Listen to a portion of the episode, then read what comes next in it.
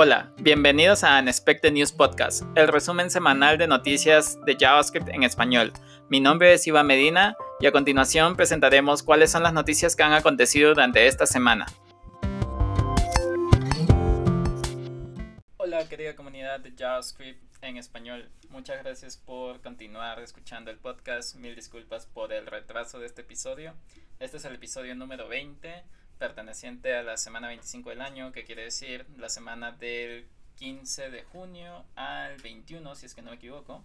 Eh, estamos un poco atrasados, eh, para el momento que lo estén escuchando ya habían pasado por lo menos un par de semanas.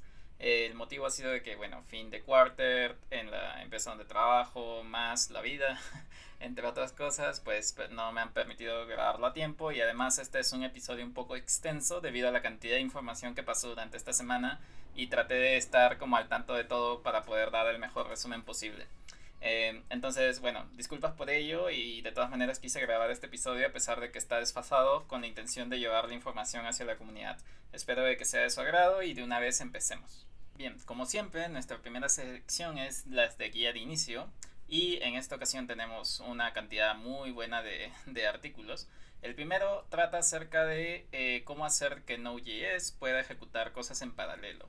Y el autor empieza por describir cómo es una promesa. Eh, bueno, en este caso él utiliza sign await para sintaxis de promesa. También hace referencia a cómo se ejecutan las operaciones en, un eh, solo hilo.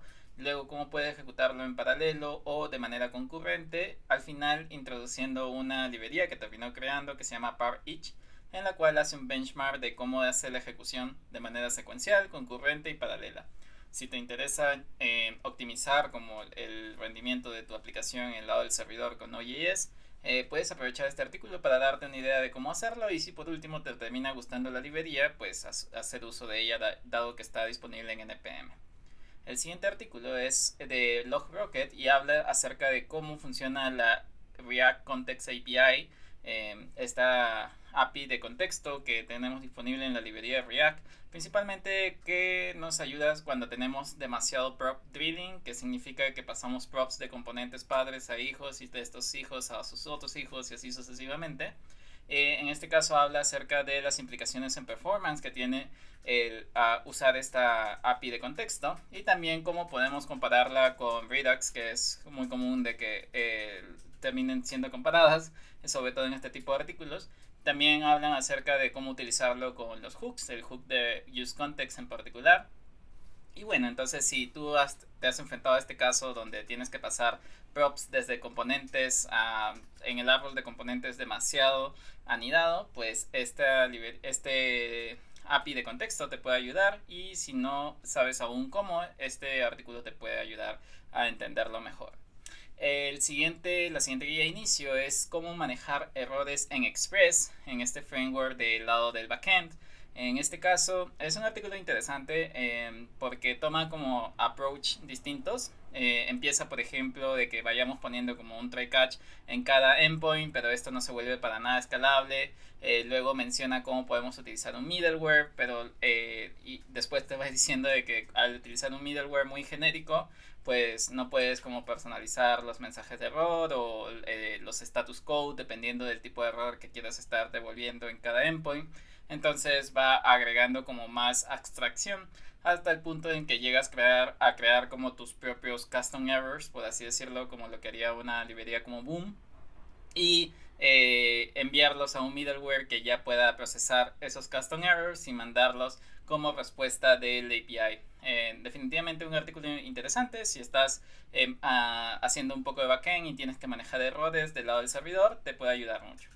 El siguiente artículo es de Kenzie Dots y habla acerca de cuánto, eh, si debemos de em, dedicar tiempo a escribir un test o resolver un bug que es como un trade-off que, que, normalmente nos pasa cuando estamos en, en startups, normalmente que tenemos eh, una presión de, de, resolver un bug o desarrollar un feature y eh, tenemos como sacrificio normalmente a los tests, ¿no? Que muy pocas em, compañías, creo yo, en América Latina y en España, creo, bueno, no sé muy bien la realidad de España, pero en general la comunidad hispana en siento de que no está muy apegada hacia testing y a veces lo dejamos como sacrificado para poder terminar con nuestras actividades, que significa como eh, resolver algún error que se encontró eh, del lado del cliente o de todo o en todo caso desarrollar un feature que es para ayer.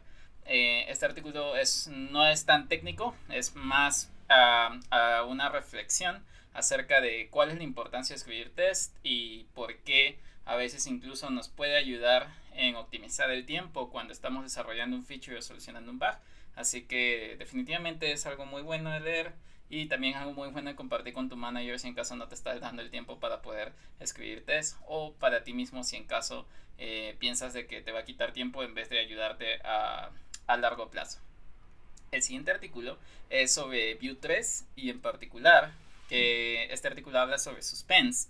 Eh, Suspense es una API que está agregándose a Vue 3 eh, muy similar a lo que se tiene en React en la cual vas a poder agregar un fallback eh, cuando esté cargando algún componente.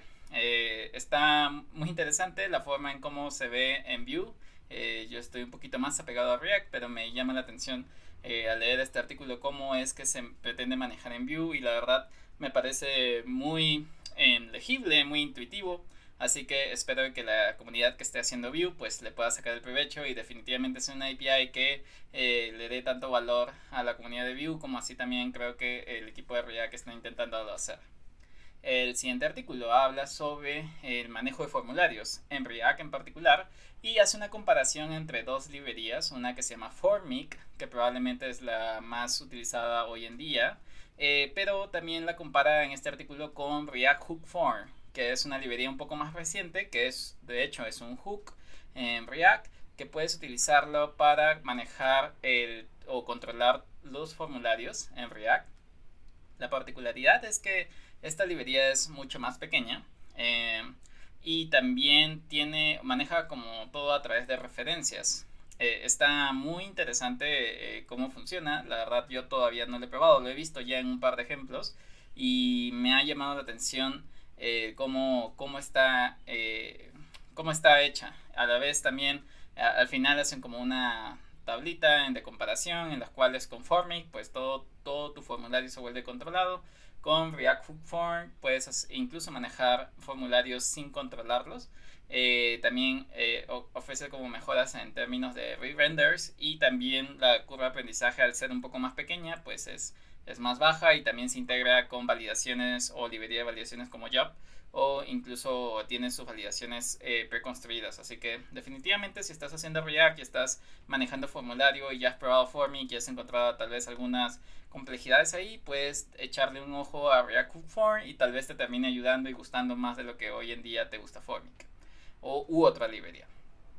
Eh, el siguiente artículo es una introducción a lo que es CSS Houdini eh, si no has escuchado qué es Houdini, eh, eh, este término en CSS, en la comunidad CSS, ha, generado con mucho hype porque va a exponer como APIs en las cuales tú vas a poder intersectar el manejo del, bueno, más que en el manejo del proceso del navegador que conlleva desde que tu código se interpreta hasta que se termina mostrando en, la, en, el browser.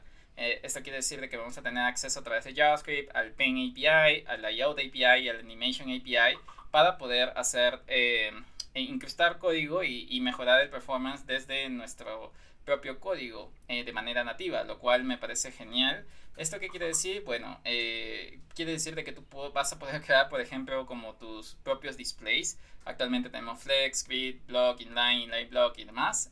digamos que tú con estas APIs podrías crear tus propios displays que hagan algo muy custom y que tú eh, las termines utilizando de manera nativa como si fuese cualquier otra propiedad de CSS permitida, lo cual me parece genial.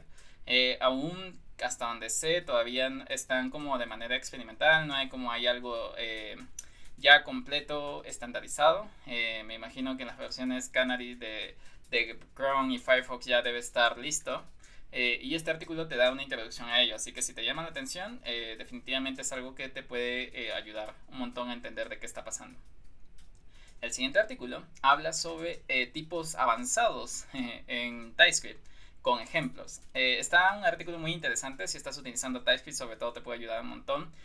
Habla sobre los tipos de intersección, uniones, tipos genéricos, utilities que tiene TypeScript como los partial, require, read only, pick, omit, entre otros.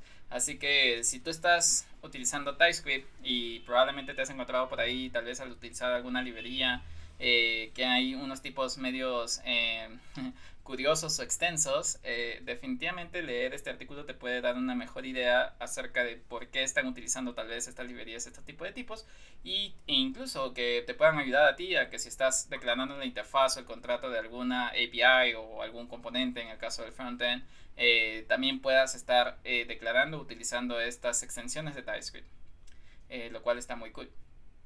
Bien, el siguiente artículo habla sobre el, el título dice lo que todos los desarrolladores de JavaScript deberían conocer alrededor de Curl.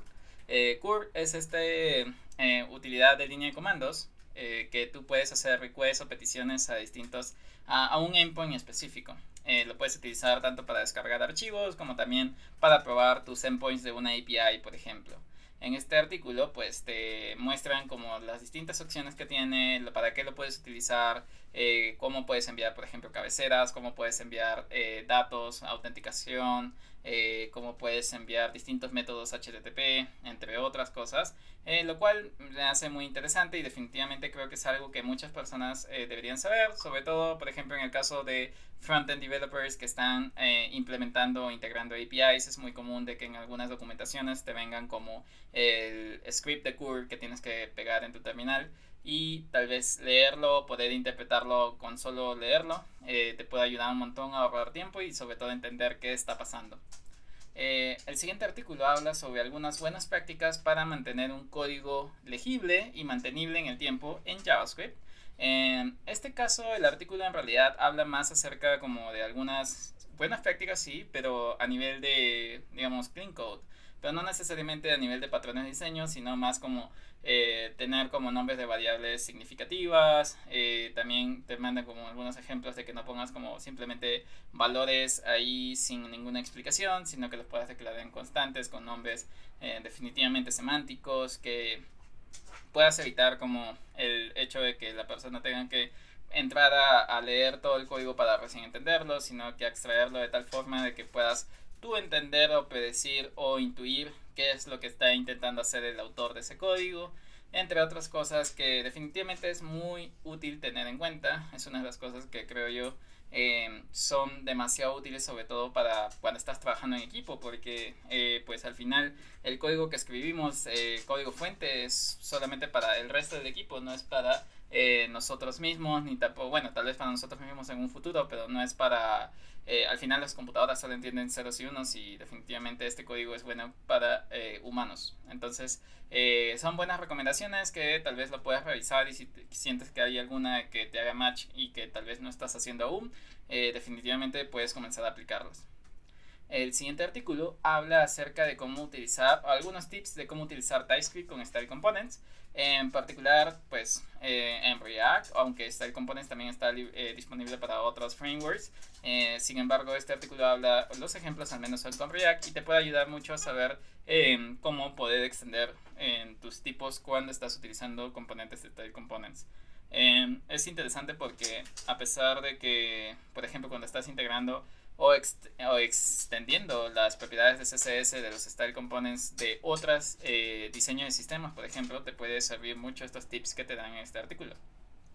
Bien, el siguiente artículo es acerca de los, eh, una introducción a Deno, pero a cómo está construido Deno, es decir, eh, cómo funciona el runtime, lo que utilizan de RAS para la parte de Deno, cómo funciona el manejo de hilos de, de Deno, y cómo se integra todo con B8. Es un artículo muy pequeño, pero definitivamente eh, creo que resume bien como para darte una perspectiva de cómo funciona. Digamos que si tú quisieras compararlo con cómo ver en Node.js, este te explica cómo funciona el event loop, eh, cómo tiene el, el callback queue y demás cosas. En este caso eh, es un artículo similar, pero para Deno.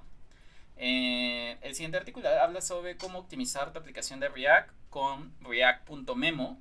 Y este método de React es principalmente cuando quieres em, como hacer caching de alguno de los componentes para evitar de que se hagan re-renders innecesarios. Por ejemplo, imagínate que tú tienes una aplicación, la aplicación tiene un componente que envuelve a todo para poder hacer, por ejemplo, el layout. Y ahora que está muy de moda eh, tienes tú un botón de para cambiar a modo oscuro o modo claro y cuando le das clic pues a pesar de que este altera un estado tal vez eh, de solo el color que, que, debería importarle a un componente que es el de layout, como todos tus componentes son hijos de este layout, digamos, entonces termina renderizándose todos los demás componentes hijos cuando solamente cambió el estado del layout. Entonces, eh, esta es una optimización que puedes hacer para evitar re-renders innecesarios eh, utilizando eh, las distintas utilidades que React te ofrece a nivel de memoization, que es por eso que se llama el, el, término memo. Y si ustedes buscan acerca de memoization, se van a dar cuenta que simplemente es mantener como en memoria eh, los últimos resultados para una entrada similar. Entonces, de esa manera, pues en vez de renderizar otra vez, pues solamente va a decir, ah, ok, yo con estas props que tenía obtuve este resultado de este componente, de esta UI. Entonces, en vez de volver a renderizarlo, solamente voy a agarrar lo que ya tenía. Eh, en este caso, React Memo te permite pasarle como incluso valores para estar seguro de cuándo debe cambiar. Y pues lo puedes utilizar con componentes de función. Eh, también tienes librería, perdón, hooks como useMemo, que puedes utilizarlo para eh, ya valores específicos o eh, incluso también el uso de useCallback. Pero bueno, este artículo te puede dar una mejor introducción a lo que trata todo este tema y definitivamente creo que es algo bueno cuando estás teniendo en cuenta el performance de tu aplicación.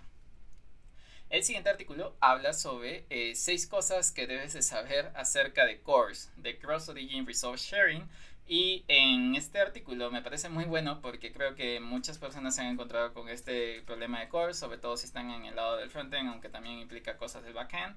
Em, y este artículo te explica de qué es CORS, de por qué existe, eh, qué es el Same Origin Policy y también por qué es importante que existan los CORS.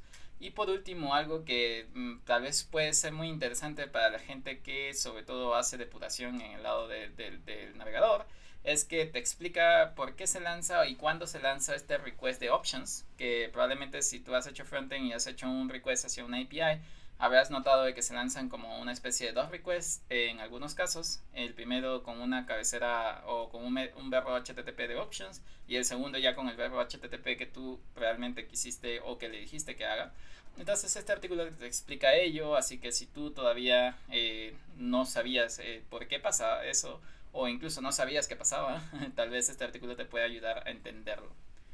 El siguiente artículo habla sobre ECMAScript 2020, eh, cuáles son las nuevas características que se están agregando y las más significativas. Entre ellas hablan sobre el nuevo eh, valor primitivo, el tipo de dato primitivo Big Int. Eh, también habla sobre Dynamic Imports, que puedes hacer code splitting de manera nativa. habla sobre Nullish Coalescing, también sobre Optional Chaining y Global Dis. Eh, también habla sobre Promise All Settled y String Match All. Entonces, si tú estás al pendiente de cuáles son las nuevas características que se agregan al estándar de ECMAScript, definitivamente este artículo te puede interesar porque tiene lo último que se está lanzando en este año. Así que definitivamente es bueno tomarlo en cuenta para poder, sobre todo si están utilizando algún transpilador o están utilizando TypeScript o algo por el estilo que les permita escribir código de ECMAScript Next, eh, puedan estar utilizando estos features para definitivamente mejorar eh, la legibilidad de su código y también sacar ventaja de las nuevas características que se agregan al estándar. El penúltimo artículo de esta sección es acerca de useRef, este hook que se tiene disponible en React para hacer cosas de manera imperativa y que no causen un re-render. En este artículo te, te, dicen definitivamente cómo es que esto funciona, eh, el cuándo debes usarlo y que, cuál es la particularidad y sobre todo eh, que no debes de reemplazarlo por un yes state o algo por el estilo. Así que eh, también hablan sobre la diferencia entre createRef y useRef eh, si estás haciendo React y has visto que la necesidad de utilizar Ref eh, para los componentes, este artículo te puede ayudar a entender mejor de qué trata este eh, hook y también cuáles son las distintas cosas que debes de tener en consideración. Por último, en esta sección la guía de inicio es acerca de Puppeteer. Y habla, es una guía introductoria, muy introductoria acerca de desde cómo instalar hasta cómo empezar a hacer, por ejemplo, una búsqueda en una página web. En este caso toma la misma documentación de Puppeteer y te pone un código de ejemplo para que veas qué es lo que está pasando y, y al final da como sus conclusiones acerca de cuándo lo debes, puedes usarlo, para qué, qué te sirve y cuáles son las ventajas de hacerlo. Entonces, definitivamente si estás haciendo web scrapping o estás haciendo end-to-end testing, Puppeteer puede ser una herramienta que puedes considerar eh, y está este artículo que te puede ayudar a darte una introducción al respecto si no lo conocías antes. Continuando con la sección de artículos y noticias, también tenemos una serie muy interesante de artículos y noticias. Así que empecemos una vez. La primera es acerca de Alex Rochmeyer, espero haberlo pronunciado bien, eh, que es, es uno de los bloggers que ya hemos mencionado bastantes artículos al respecto de que se llama Duality. Eh, en este caso publicó en un tweet que está disponible su libro llamado Deep JavaScript, Teoría y Técnicas, eh, el cual está muy interesante la verdad, no he tenido la oportunidad de leerlo completo, pero ya empecé como un poquito a verlo y está disponible de manera gratuita para leerlo de manera online. Es decir, está gratis, pero como una página de HTML, digamos. Entonces, en este, en este tweet ustedes podrán encontrar el enlace para poder entrar al contenido del libro si ustedes quieren comenzar a leerlo. la siguiente noticia es que en esta semana también GitHub lanzó una nueva herramienta llamada GitHub Superlinter. ¿Qué es esto? Bueno, GitHub ha integrado con GitHub Actions a provee ahora eh, linters para que puedan correr directamente desde el CI de GitHub Actions. Y en este caso, pues te provee ya con linters para múltiples eh, lenguajes y también de manera como ya específica por GitHub. Creo que también hay forma de que tú puedas personalizar tus linters o que reconozcan los linters que tú tienes en tu proyecto. Eh, todavía no lo he probado, pero me parece muy genial de que ya eh, directamente puedas tener como todos tus linters, independientemente de si estás en un repo con distintos lenguajes o estás en una aplicación monolítica, que puedas correrlo automáticamente en CI sin tener que estar configurando como un comando de eh, lint que haga de todo un script. Me parece genial como un gran aporte de GitHub a la comunidad. El siguiente artículo habla sobre cómo mejorar eh, los reductores, eh, en este caso, mm, a pesar de que el término es reducers, eh, no hace necesariamente match con Redux, sino en general como el patrón de reducer, incluso si estás utilizando un hook como useReducer. Y en este artículo habla cómo puedes hacerlo mejor utilizando Immer. Immer es esta librería para manejar datos inmutables, eh, lo cual me parece genial, eh, como eh, las ventajas que te dan, evitar estar haciendo esos tres puntos a cada rato que estás mutando, por ejemplo, o creando un nuevo objeto y le pones tres puntos el, el objeto para mantener todas las propiedades y solo modificar las que pongas después. En este caso con Immer, pues tienes una forma más semántica y elegante de hacerlo, a la vez que te permite proveer un hook y puedes reducir como más boilerplate lo que actualmente puedes estar utilizando si no lo utilizas. Entonces, eh, es un artículo muy interesante y definitivamente te lo recomiendo si en caso estás trabajando con este patrón de reducers eh, o en general si estás trabajando con datos inmutables. El siguiente artículo es muy interesante, habla sobre Priority Hints API. ¿Qué es este API? Bueno, en el navegador tú puedes ahora decirle eh, cuáles son prioridad, cómo, cuáles son, cuáles recursos son prioritarios para que comience a descargarlo eh, esto lo puedes hacer a través de atributos de HTML, como por ejemplo en las imágenes, decirle como la importancia, le dices importance y le dices low, high, y dependiendo de eso va a comenzar a descargar la que tú le digas. El ejemplo que ponen aquí es, imagínate un carrusel, eh, si tú no le pones el atributo importance, eh, van a tener como toda la misma prioridad y si el navegador está en un proceso idle, pueden lanzar el request para todas tus imágenes, bueno, todas las que tiene permitidas, que creo que son 8 por cada eh, no, no, recuerdo muy bien cómo, cómo, funciona esa parte, pero imaginemos de que tienes tres imágenes y lanza el request para las tres, eh, pero si tú tienes otras, o por ejemplo la primera imagen tienes como mayor importancia, pues en vez de lanzar eso, lanza la de mayor importancia y así también puedes hacerlo con los links y también con los scripts. Entonces, em, esto me parece genial, el cómo funciona.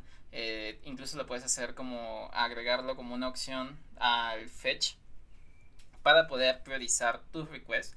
Eh, así que definitivamente algo que puede ayudarte mucho en términos de performance de tu aplicación. Y este artículo te puede ayudar a entender mejor el cómo implementarlo.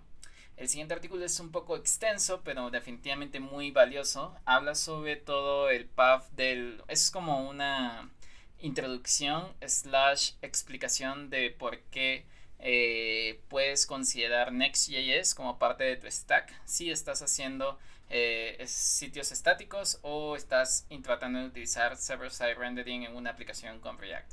el artículo va como mucho más atrás de ello, como les decía, eh, habla desde los inicios de por qué, de cómo inicia el desarrollo web, es decir, con solamente un sitio estático, luego cuando agregas un servidor y por ejemplo lenguajes como PHP en aquel entonces, eh, luego cuando introduce el término de Ajax, luego cuando se crean las single page applications o el concepto y así sucesivamente hasta llegar a lo que estamos hoy en día que tal vez parece mucho más complejo de server side rendering, de eh, hidratación del lado del cliente y cómo Next.js ayuda a hacer de manera automática mucho más performant en todos estos tipos de desarrollos modernos. Así que es un artículo muy interesante si quieres saber un poco sobre la historia del desarrollo web y también si quieres convencerte de qué es lo que están resolviendo Next.js.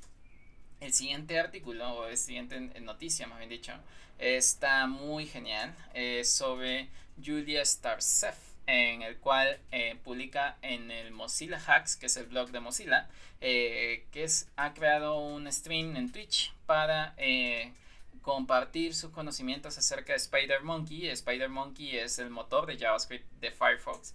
Y en este caso lo que hace en su streaming es contar cómo, por ejemplo, setear o pasar los tests de la de test 262, que es los tests que tiene que pasar todas las especificaciones del lenguaje.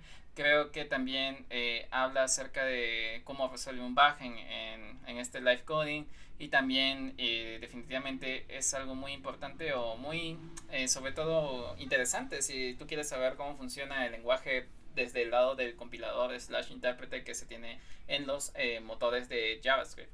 Así que definitivamente streams muy genial. Así que eh, si estás interesado en esa parte, puedes darle un vistazo.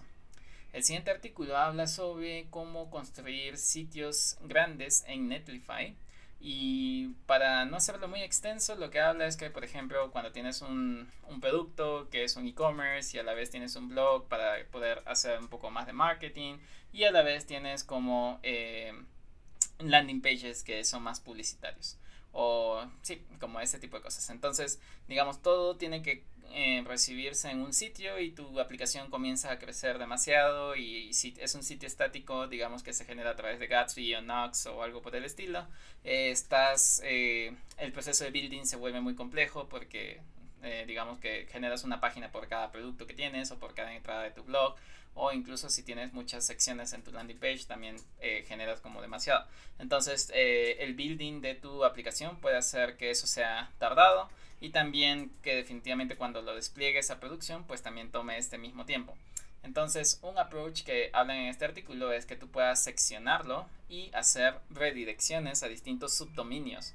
Eh, y para esto Netlify te provee de una configuración muy sencilla un archivo de Redirex, eh, una configuración de Redirex, perdón, eh, en el archivo de configuración de, de Netlify.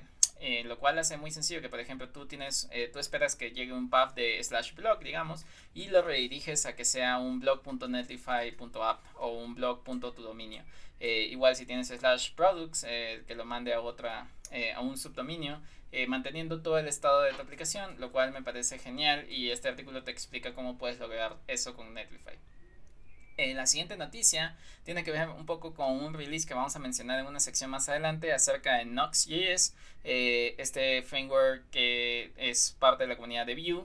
Eh, en este caso hablan sobre que dan soporte para hacer completamente Static Site Generation, agregando un target y un nuevo comando. más adelante vamos a hablar un poquito más al respecto en la sección de releases, pero es parte también de las noticias de esta semana.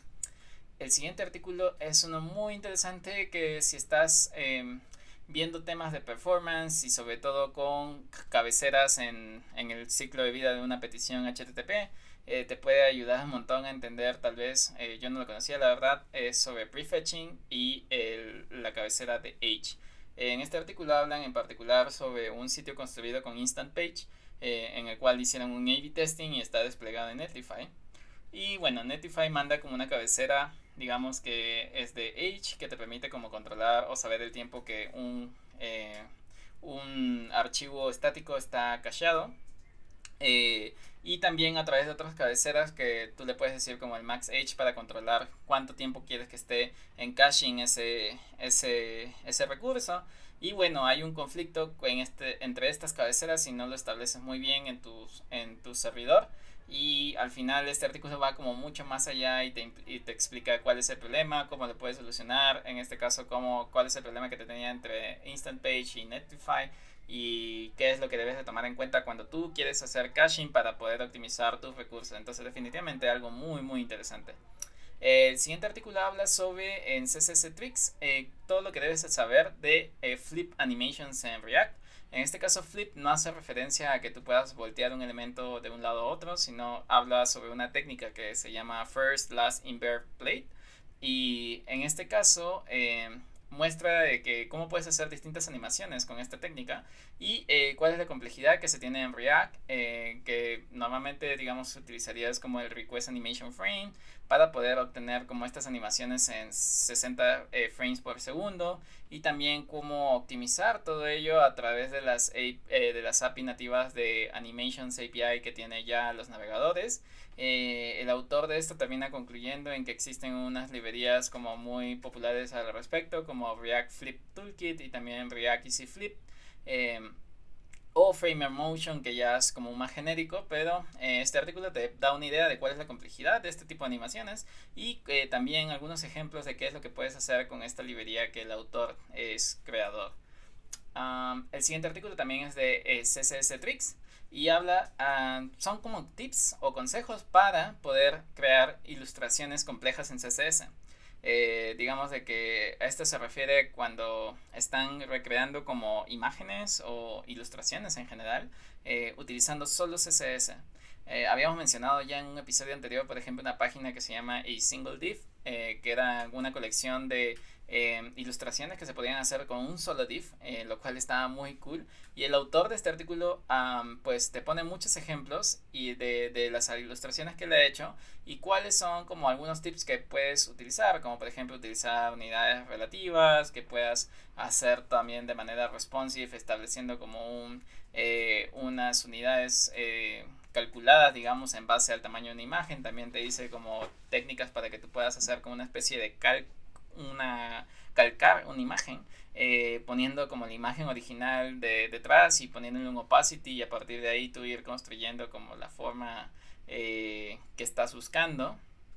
Y definitivamente eh, sobre muchas propiedades de CSS que te pueden ayudar como las de overflow, border radius, clip, path entre otras que el artículo es un poco extenso pero definitivamente muy valioso. Y si tú estás interesado en eh, aprender o hacer estas ilustraciones con solo CSS, eh, definitivamente este artículo te puede interesar un montón.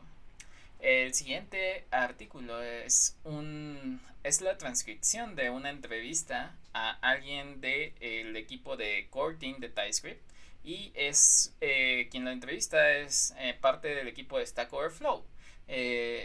la transcripción es muy interesante, hablan de por qué, cómo se originó TypeScript, cuál era el objetivo de TypeScript, qué fue lo que hizo que TypeScript fuera como tan popular, le dan las gracias a Angular, por cierto.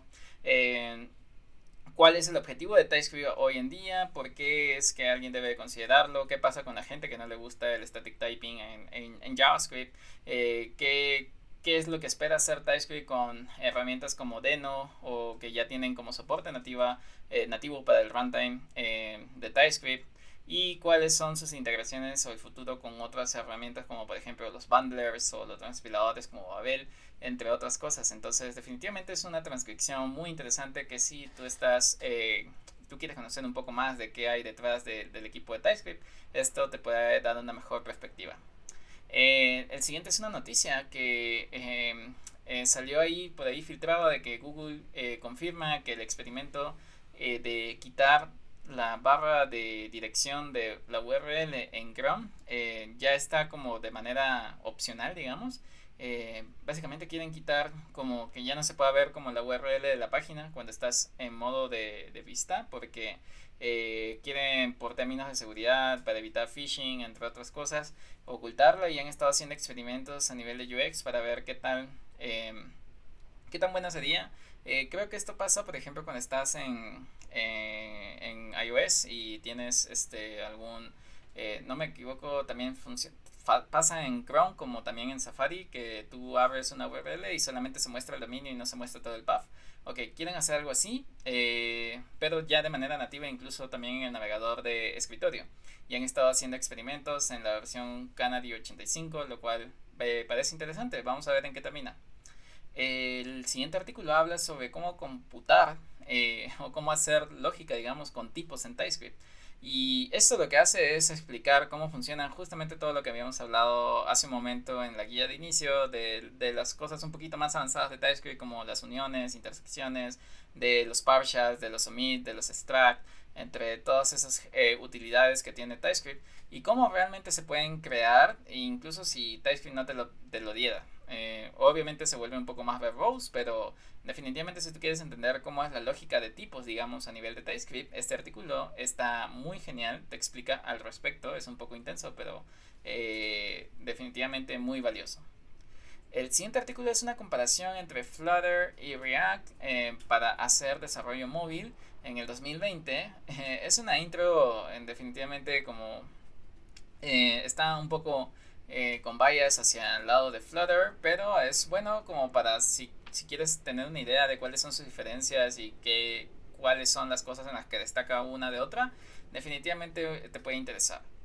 Eh, por último, la última noticia slash artículo es que el equipo de Blitz.js eh, en esta semana introdujo, han cambiado la página de su documentación y agregaron un artículo en el, en el que mencionan por qué deberías utilizar Blitz en vez de Next.js y hablan acerca de que Blitz pues es un framework para hacer full stack development en vez de solo frontend como en el caso de, Next.js, eh, la capa de datos que la tienen cubierta con Prisma, también las restricciones que tienen a nivel de convenciones, eh, las, ah, el tema de autenticación, convenciones, scaffolding de código, eh, los recipes que quieren agregar para poder eh, hacer de una manera más fácil la integración con otras herramientas cuando estás haciendo con Blitz y también el entorno de desarrollo que te provee por defecto.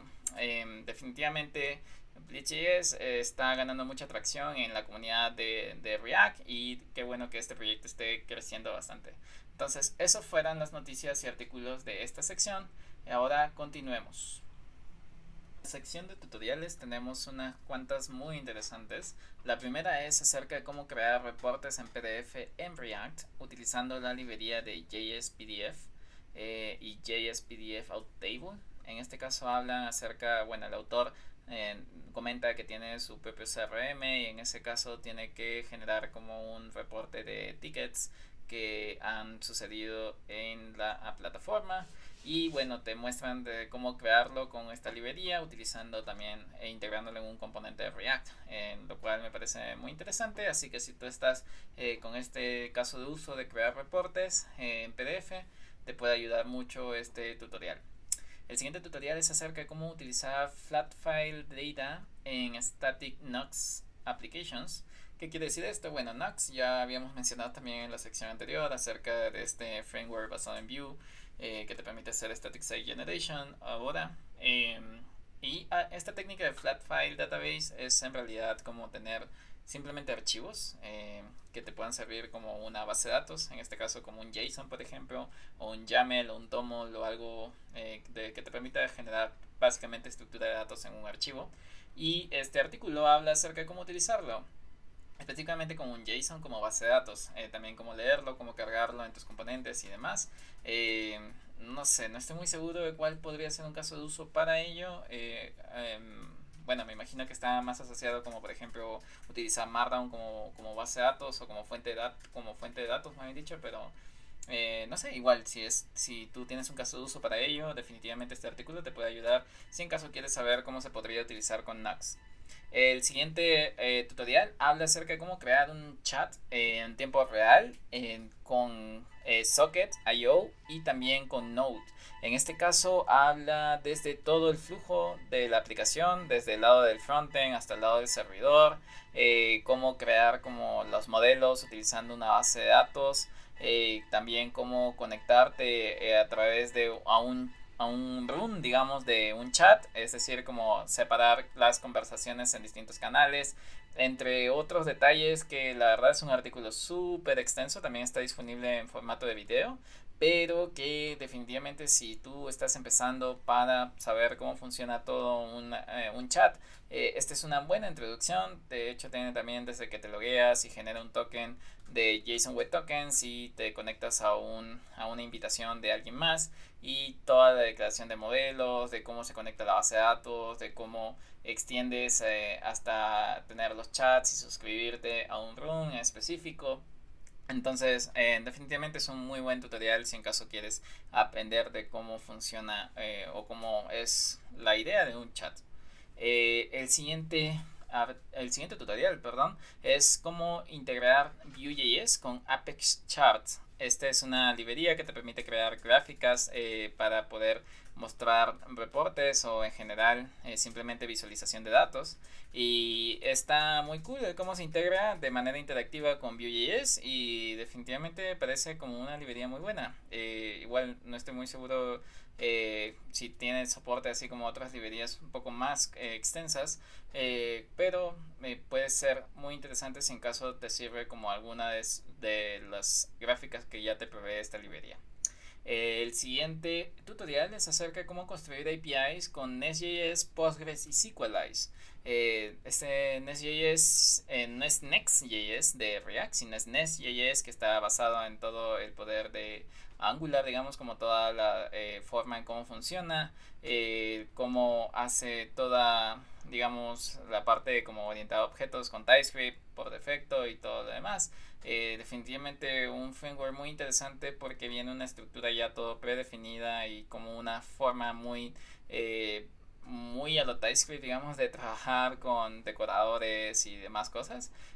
perdón, muy a lo Angular.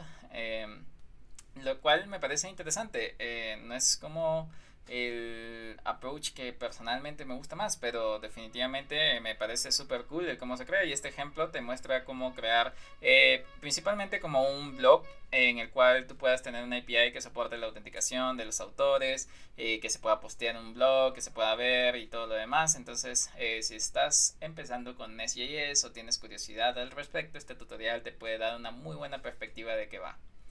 El siguiente tutorial es acerca de cómo eh, establecer un workflow en GitHub Actions para una aplicación en React. Eh, por ejemplo, lo que hace este eh, tutorial es que te muestra cómo configurar GitHub Actions para que tu aplicación de React se pueda correr pruebas y te muestre como el coverage utilizando CodeCoff y también cómo hacer para que se despliegue a GitHub Pages automáticamente en el CI cuando pasen las pruebas.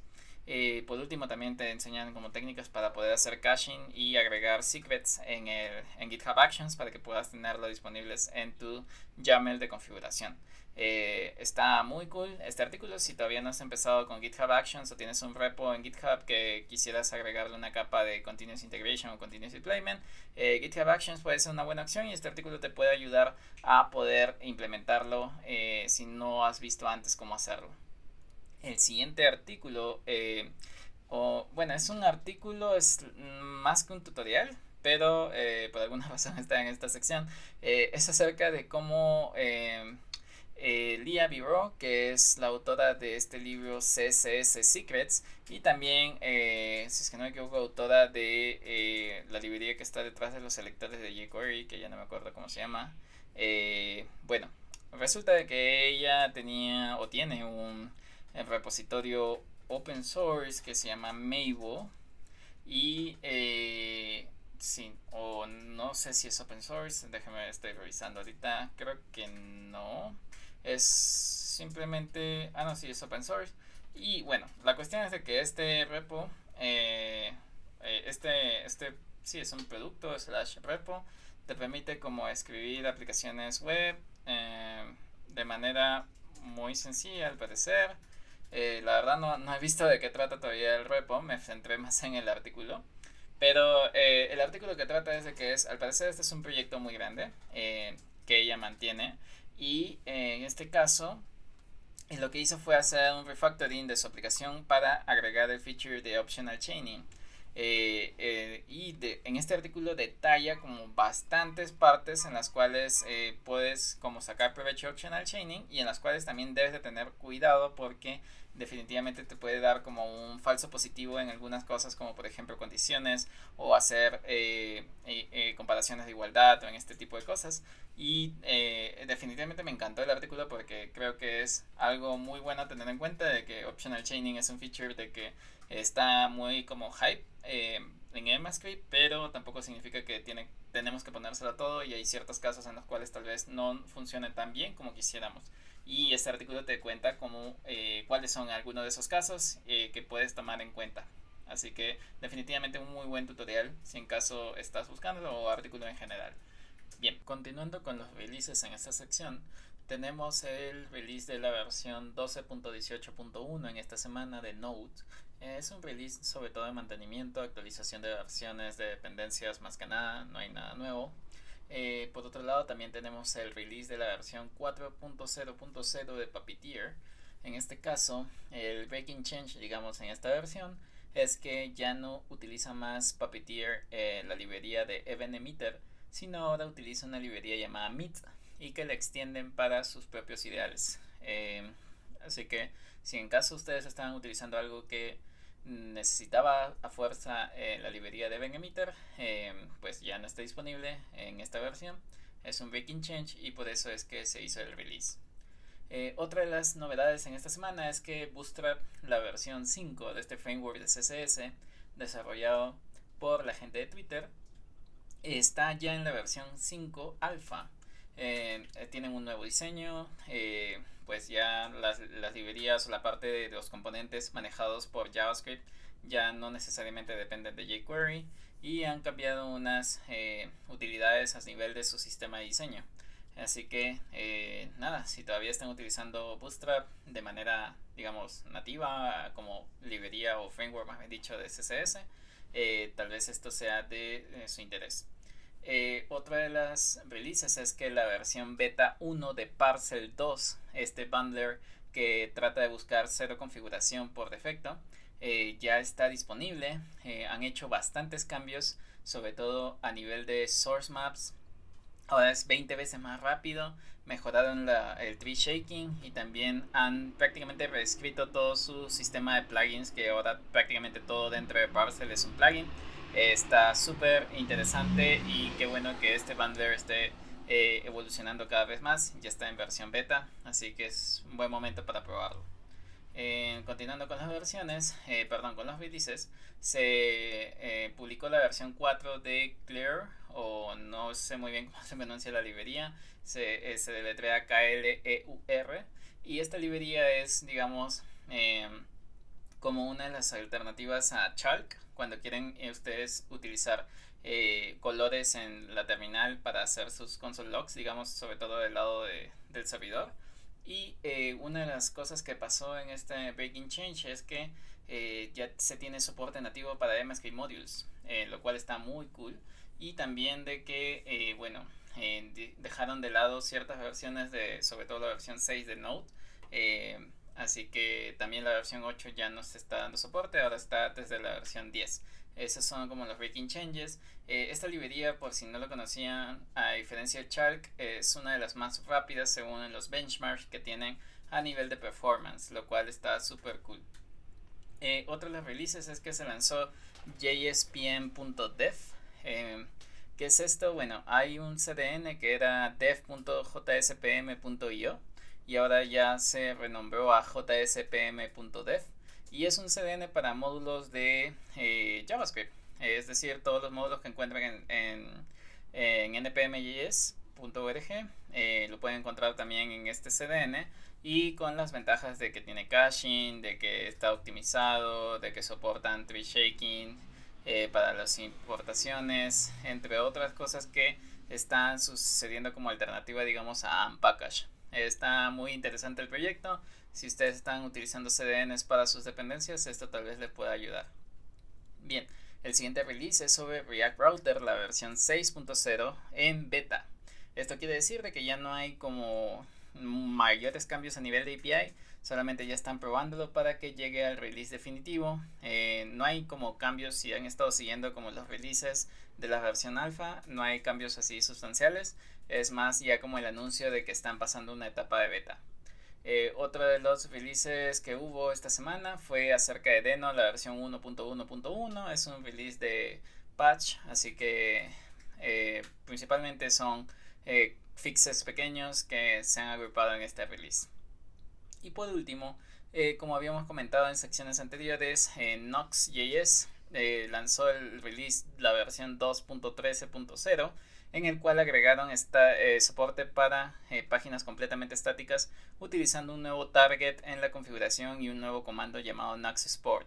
También agregaron soporte nativo para los archivos .m y configuraciones a nivel del runtime y también mejoraron como el descubrimiento de eh, componentes eh, a través de su package Nux Component, lo cual parece súper cool para la comunidad de Vue.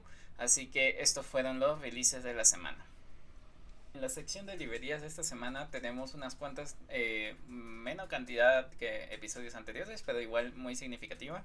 La primera es Beautiful React Hooks, es un repositorio que contiene una colección de hooks de React eh, que pueden ser de ayuda, como Use Media Query, Use Online State, Use Value History, Use Session Storage, entre otros que definitivamente si tú estás utilizando hooks dentro de tus aplicaciones, te puedes abrir este, este proyecto o este repositorio para que puedas ver algunas que tal vez te sean de ayuda en algunos casos de uso específicos. La siguiente librería se llama JetLeak y este es un ODM, es decir, un Object Document Mapper para eh, Node eh, de, Dynamo, de, de DynamoDB. Esto, esta es la base de datos no relacional de AWS y en este caso pues ya tienes un ODM disponible que puedes comenzar a utilizar si en caso estás haciendo código con Node y utilizando esta base de datos. El siguiente repo es Mongoose y es eh, un MongoDB Shell es decir, eh, esto que corres cuando haces Mongo eh, y te sale la shell para que puedas ver tus bases de datos, hacer queries, eh, entre otras cosas. esta es una CLI que está disponible también como alternativa a Mongoose. En teoría debería darte capacidades como autocompletado, entre otras cosas, para hacer cosas, para Mm, pintar los resultados, digamos, de un query o algo por el estilo. Tiene ciertas mejoras, eh, lo he estado probando, he encontrado como un cierto bug eh, que espero poder estar contribuyendo un poco y si en caso se puede, pues también poder eh, de esta contribución hacerlo de manera en streaming. Pero bueno, igual está interesante por si quieren encontrar alguna alternativa a la shell de Mongo por defecto, lo pueden estar probando. El siguiente, la siguiente librería, perdón, se llama HeliPopper. Y este es una librería que se encarga de crear tooltips y popovers para aplicaciones en Angular. Esta está completamente integrada con Angular y la verdad que se, ve muy bien, funciona aparentemente muy bien y de hecho la manera de integrarse con Angular es muy eh, sencilla a través de directivas, eh, lo cual me parece muy chévere.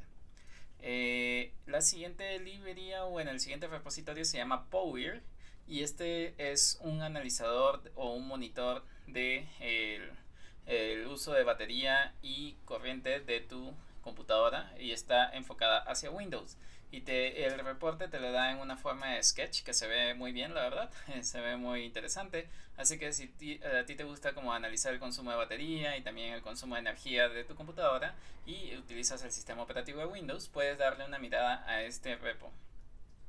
El siguiente repo es eh, algoritmos y estructura de datos escritos en TypeScript con eh, videos incluidos para que puedas eh, aprender y practicar los, tus conocimientos de algoritmos y estructura de datos. Me parece como una muy buena colección que se encuentra disponible en un repo de manera open source.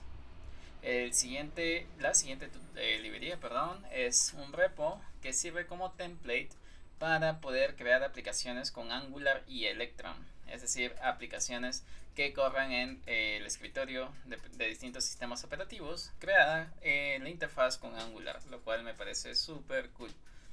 Eh, por último, la última librería que tenemos aquí se llama Toast UI Grid y es una librería que te permite crear visualizaciones de tablas o grids en general que se pueden que tienen soporte para distintos features como edición en línea eh, ordenamiento paginación entre otras. Y la verdad estuve viendo las demos y se ve muy bien. Em, tiene soporte para bueno JavaScript Vanilla eh, también para Vue y también para React así que estas fueron las librerías de esta semana y ojalá alguna de ellas te sea de ayuda bien continuando con las últimas secciones del episodio de hoy eh, tenemos la sección de streams. En esta semana, eh, que es la semana del de 25 del episodio número 20, se llevó a cabo la eh, conferencia de JS Nation 2020, los cuales hubo pláticas muy interesantes como la de Module Federation, de Webpack, entre otras que también estuvieron muchas cosas, hicieron como votaciones de open source y estuvo muy muy interesante la verdad estuvo muy buena. Eh, ya eh, para el momento en que se está publicando este este episodio del podcast ya están disponibles en YouTube para que las puedan ver eh, si en caso no estuvieron presentes en, el, en la conferencia en vivo y bueno entonces este está disponible como parte de la sección de streams de este episodio otro de los streams que hubo esta semana fue de Learn with Jason que hablaron sobre Sanity, este headless CMS, en el cual hicieron una aplicación para poder demostrar de que Sanity se puede utilizar para guardar datos generados por el usuario.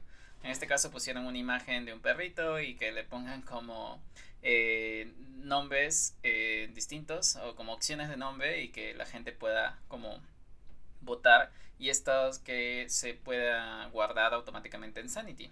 Eh, la verdad yo no había probado Santi, lo había escuchado, eh, pero al ver este, este live estuvo la verdad muy interesante cómo funciona. Eh, tener un headless CMS y que en este caso, bueno, Jason utilizó Netlify para poder desplegarlo y una, un template basado en Liquid como sistema de plantillas para su parte del cliente. Estuvo muy bueno, la verdad.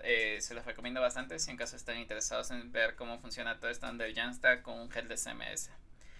bien, por último, la sección de podcast, tenemos que el, podcast de syntax.fm hablaron acerca de cosas genéricas de desarrollo de software, como por ejemplo terminales, herramientas sobre todo como editores, eh, cómo ver eh, temas de código fuente, GitHub, entre otras cosas. Eh, bueno, siempre Scott Tolinsky y Wes Voss es como muy agradable escucharlos, así que si ustedes quieren estar al tanto de, de este episodio, lo tienen disponible el enlace en este episodio del podcast.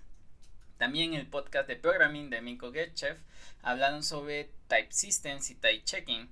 Eh, haciendo referencia a TypeScript en, del lado de JavaScript, pero también haciendo referencia en general de cuáles son los sistemas de tipo y cuál es la diferencia entre eh, tipos estáticos, tipos dinámicos, tipos estrictamente eh, tipados, perdón, lenguajes estrictamente tipados o lenguajes débilmente tipados. Entonces, si este tema todavía te genera tal vez alguna confusión, este episodio del podcast te puede ayudar un montón. Por otro lado, el episodio de React Podcast hablaron con Thomas Lacomi acerca de serverless con eh, Amazon Web Services eh, y como esto, bueno, eh, en este caso Thomas es como uno de los instructores de Edhead alrededor de serverless, así que definitivamente un episodio muy bueno para que conozcas acerca de esta arquitectura si te llama la atención. Bien, eh, para terminar el episodio tenemos la sección de curiosidades como siempre y en esta sección tenemos cuatro enlaces muy interesantes. El primero es que no sé si conozcan el juego de Counter Strike que ya tiene una cantidad de años interesante. Eh, yo lo jugué en mi infancia y en este caso, bueno, ¿qué tiene que ver Counter Strike con esto? Es que eh, se portó el juego de Counter Strike a la web y está disponible para jugarlo de la manera online. Eh, desde un eh, navegador. Así que esto fue gracias a que portaron el código con WebAssembly, lo cual se hace muy cool y que ya hemos visto varios creo de este proyecto, de este tipo de proyectos que migran aplicaciones que anteriormente parecían tener un código que solamente iba a correr en, en un sistema operativo de manera nativa como una aplicación de escritorio y ya se pueden portar a la web gracias a tecnologías como WebAssembly. Eh, por otro lado, también tenemos a GitHub Stars, y no estoy hablando de Stars de los proyectos con más eh, estrellas, sino estoy hablando de que GitHub sacó esta sección de Stars donde tú puedes nominar a personas que crees que eh, representan la comunidad del open source y En este caso está súper interesante, que son las personas que tú sientes que inspiran a nivel de la comunidad.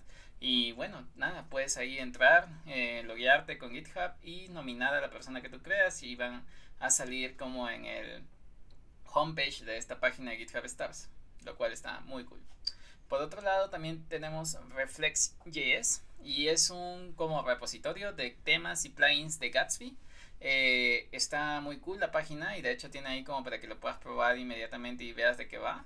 Eh, así que nada, si estás desarrollando constantemente con Gatsby, este sitio puede ser de mucha ayuda cuando estés ah, buscando por temas o plugins que puedas utilizar con tu sitio web.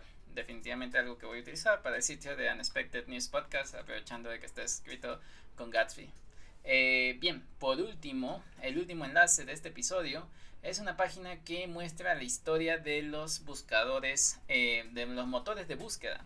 Es una página eh, muy interesante alrededor de historia de, de, cómo nació Google, de cómo en su momento también Yahoo, Microsoft con Bing, entre otros esfuerzos que contribuyeron a lo que hoy en día tenemos como eh, motores de búsqueda en todo, eh, digamos, eh, DuckDuckGo, eh, también cómo funciona esto determinada en distintos países como en Rusia y en China que tienen como sus propios monopolios, digamos. Entonces está súper increíble, a mí me gustó bastante leer esta página, es como una... solo es una página completa que a través del scroll vas viendo la historia en una especie de línea de tiempo y lo cual la verdad al final te da la referencia de dónde se sacó toda esta información y me parece genial. Eh, aprendes cosas como incluso de quién es el autor realmente del algoritmo de PageRank que tiene Google. Así que si te llama la atención, eh, definitivamente esto está disponible en los enlaces de este episodio. Eh, con esto, pues me despido. Esto fue todo por este episodio. Muchas gracias. Quedó un poco extenso. Eh, como les comentaba, eh, me tomó bastante tiempo poder grabarlo y poder, sobre todo, poder, poder como em, resumir toda esta información o consumirla, más bien dicho, porque ah, como se habían dado cuenta, fue bastante. Pero espero que sea ah, algo que aporte para su crecimiento profesional y que les sirva en su trabajo o en su aprendizaje.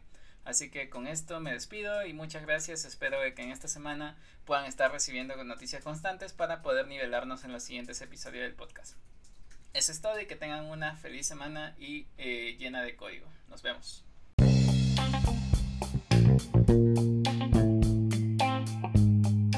Gracias por haberte quedado hasta el final de este episodio. Como siempre, ha sido un placer haber aprendido algo nuevo de JavaScript contigo solo para recordarte de revisar el repositorio que viene en la descripción de este podcast, para que encuentres todas las noticias que hemos visto el día de hoy. De igual manera, si sientes que hay alguna noticia que no está presente, no dudes en hacérmelo llegar, ya sea en un pull request, comentario en alguna red social o de la forma que desees. Muchas gracias una vez más y que tengas una gran semana de puro código que compila la primera. Hasta la próxima.